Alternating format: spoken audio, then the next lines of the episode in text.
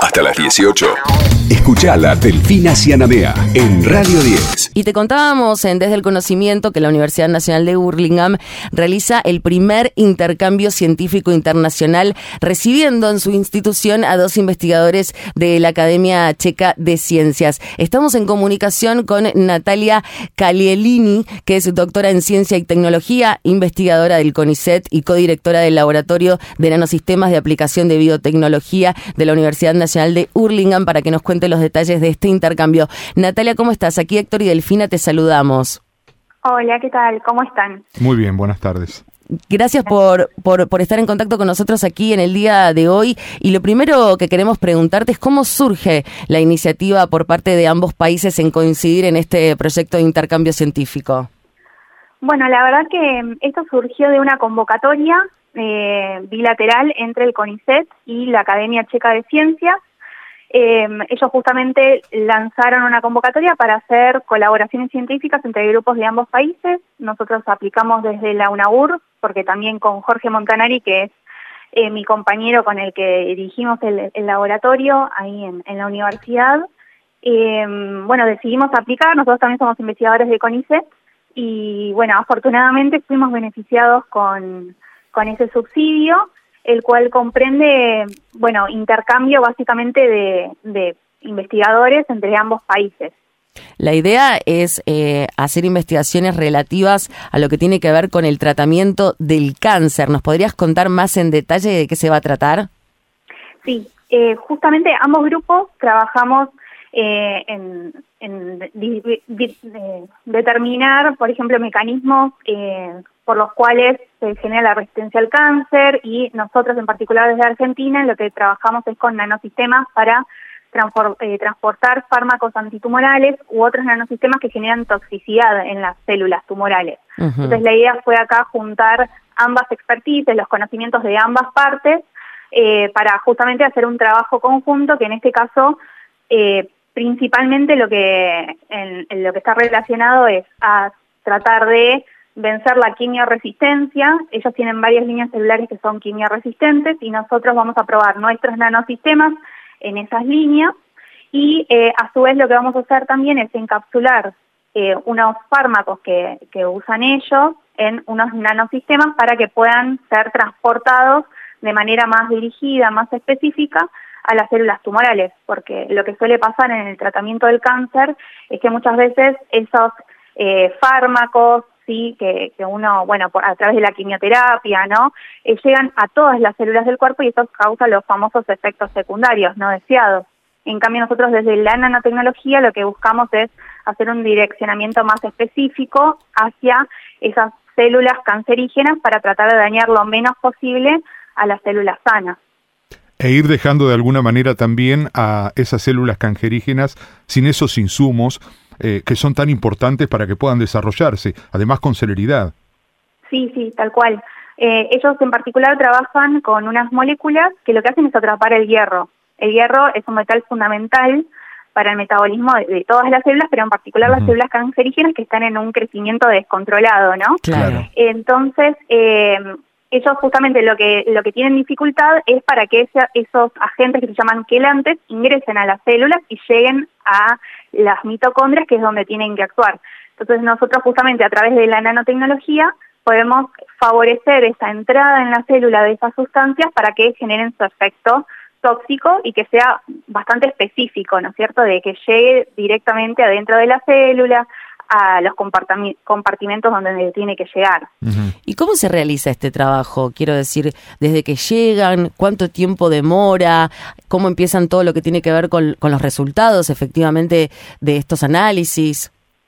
Bueno, la verdad que los intercambios en realidad eh, son de corto tiempo. Ellos eh, recientemente estuvieron un mes trabajando con nosotros, estuvieron aprendiendo a formular estos nanosistemas, a caracterizarlos, toda una parte que era desconocida para ellos, eh, a la vez que nosotros ya empezamos a empaparnos cada vez más también con, lo que ellos están haciendo allá, y después nosotros cuando viajemos vamos a aprender otras técnicas eh, que nos van a enseñar ellos. Pero después el, eh, eso también es nuestro intercambio allá, claro. solo por un mes. Pero después en paralelo ambos grupos vamos a ir siguiendo avanzando cada uno desde su laboratorio, ¿no? Eh, para que la investigación continúe, porque claramente en, así en de a un mes esto no, no, se, no puede avanzar porque, bueno, lleva su tiempo, pero la idea es que esto es un proyecto de dos años en sí, eh, en estos dos años sí podamos avanzar y tener el resultado de todas las pruebas que son in vitro, ¿no? Es decir, en células.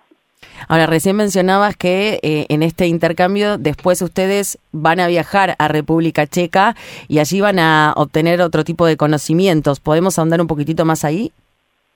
Sí, eh, bueno, nosotros trabajamos, como te decía, por un lado con nanosistemas que encapsulan fármacos antitumorales y por otra parte con otros nanosistemas que se activan con luz y eso genera, cuando se activan, una toxicidad que es bastante localizada.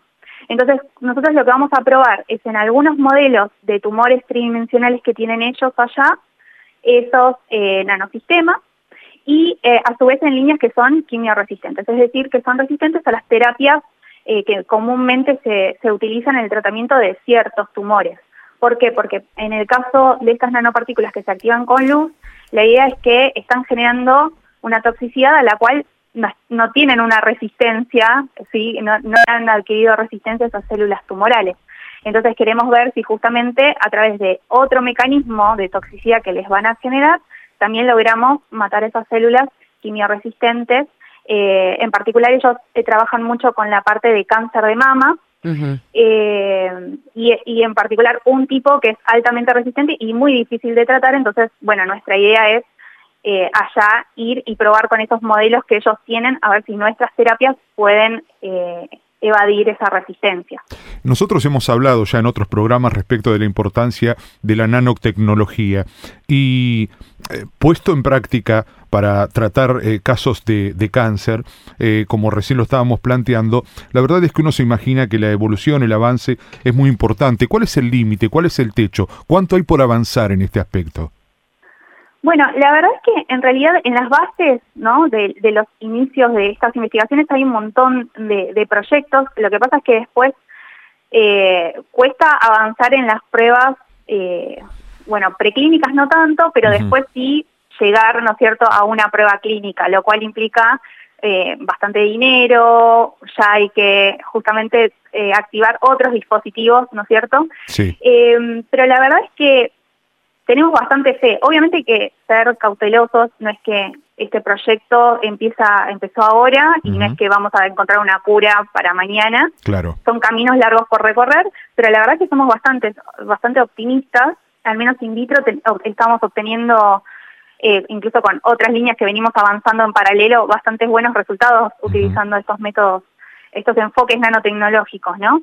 Eh, pero bueno, lo que nosotros queremos aportar desde, nuestro lugar es eh, generar terapias que sean menos invasivas y que tengan menores efectos secundarios. Eh, nosotros también, por ejemplo, la nanotecnología la usamos para cambiar vía de administración, es decir, los fármacos que ya se están utilizando para terapia contra el cáncer, ¿sí? lo que hacemos es, en vez de, por ejemplo, que se tome una pastilla a la persona todos los días, lo que estamos buscando es, bueno, en vez de tomar una pastilla, que se lo pueda aplicar como una crema en una lesión de un cáncer de piel, ¿sí? Entonces, eso es mucho más específico, uno puede usar mucha menos cantidad de, de fármaco incluso, lo cual a priori también quizás podría permitir reducir los gastos, ¿no es cierto? Porque si uno utiliza mucho menos fármaco, porque ya lo está aplicando directo donde tiene que llegar y no es que se tiene que distribuir por todo el cuerpo y llegar a una pequeña cantidad al tumor, eh, la verdad es que hemos tenido bastantes buenos resultados en ese sentido también. Estamos en... Una alternativa, sí. Estamos en, comunicación con Natalia Calieni, que es doctora en Ciencia y Tecnología, investigadora del CONICET directora del Laboratorio de Nanosistemas de Aplicación Biotecnológica de la Universidad Nacional de Burlingame. No sé, Natalia, cuándo será que te toque viajar a vos, pero bueno, muchos éxitos para ese intercambio que realicen allá los investigadores en República Checa. Bueno, muchas gracias. Sí, este año voy a estar viajando en octubre y el año que viene la idea es que viaje Jorge Montanari eh, el director del laboratorio, allá. Y el año que viene viene otro grupo de República Checa a, visitarnos. Bueno, muchísimos, muchísimos éxitos y gracias por tu trabajo. Estaremos en comunicación cuando tengamos novedades. Bueno, muchas gracias a ustedes. Abrazo grande, adiós. Hasta luego. Hasta las 18. Escuchala Delfina Cianamea en Radio 10.